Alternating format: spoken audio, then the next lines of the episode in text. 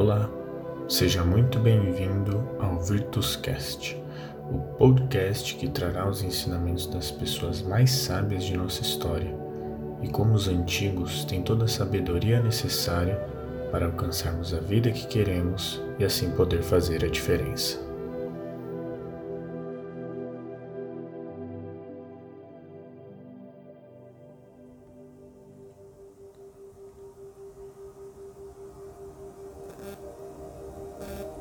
Hábito é um funcionamento biológico que tem como principal função a economia de energia que nosso cérebro gasta no dia a dia. Ou seja, para que nosso cérebro não fique sobrecarregado.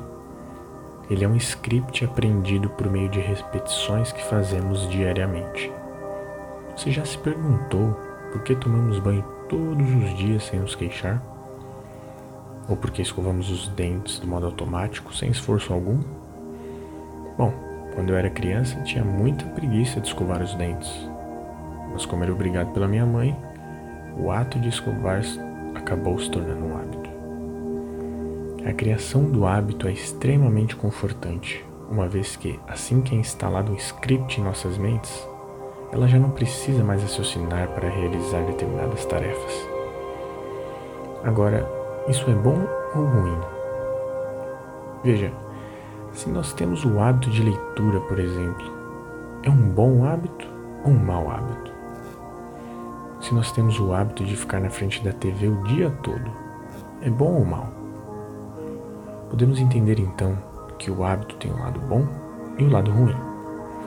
Então depende exclusivamente do que cada um de nós quer para criar hábitos que acreditamos ser necessários. Mas se nosso cérebro gosta do hábito, por que é tão difícil criar um novo? Como correr, por exemplo, fazer exercícios, ler um livro. Bom, como vimos, a mente gosta do hábito para economizar energia. Mas o que precisamos do cérebro na criação de um novo hábito? A saída da zona de conforto que criamos ao longo de repetições, isso requer um gasto de energia. Então vemos que tanto a criação quanto a eliminação de um hábito necessita da força de vontade. Dependendo do que queremos iniciar, precisaremos de paciência, comprometimento e um porquê, um sentido. O hábito funciona como um loop, o loop do hábito, que consiste em três elementos. São eles: a deixa, a rotina e a recompensa. Para ilustrar, temos a história da empresa chamada Pepsi Don't. No início do século XX, as pessoas não tinham o costume de escovar os dentes. Sabendo disso, a empresa utilizou o loop do hábito para ajudar na venda de seu produto, o então inovador creme dental. Eles já o vendiam, mas foi após eles terem adicionado ingredientes químicos na fórmula que começaram a mudar a vida das pessoas dos Estados Unidos e todo o mundo. Esses ingredientes químicos eram o frescor que nós sentimos ao escovar os dentes e a espuma que se forma.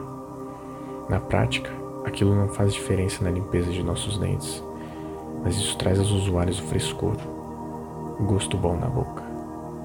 Esse frescor pode se entender como a recompensa por ter escovado os dentes. Estava então criado um novo hábito na vida das pessoas. A deixa eram os estudos que comprovavam a importância da limpeza bucal, que através da rotina faria com que os dentes estivessem brancos e saudáveis.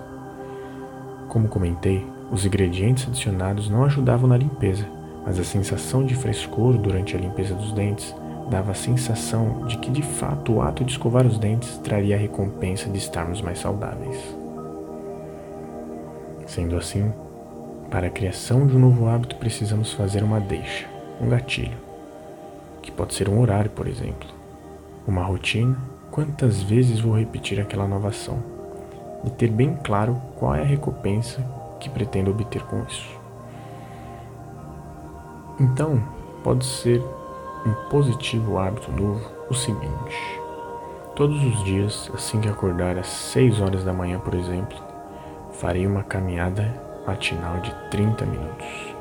com o intuito de melhorar minha qualidade de vida e perder peso. A deixa, acordar às 6 horas da manhã. A rotina, todos os dias. E a recompensa, a qualidade de vida e emagrecimento. Você consegue identificar um bom hábito e um mau hábito que você possui?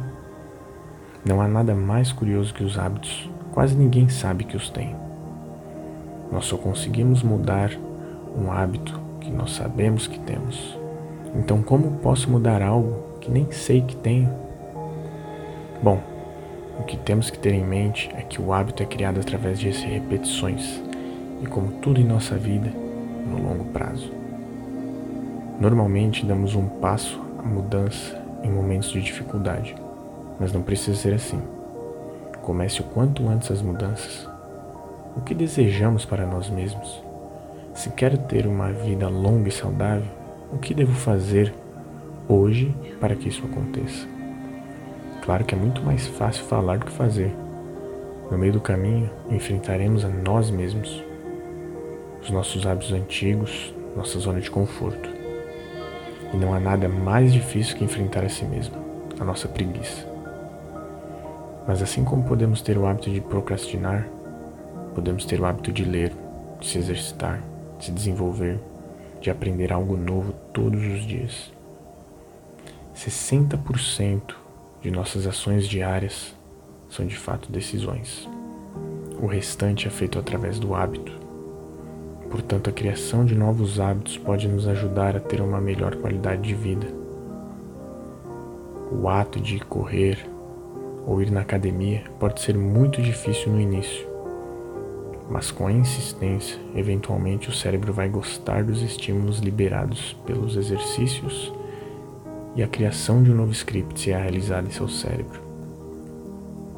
Não espere o futuro mudar a sua vida, porque o futuro é a consequência do presente. O momento certo para iniciar um novo hábito é hoje.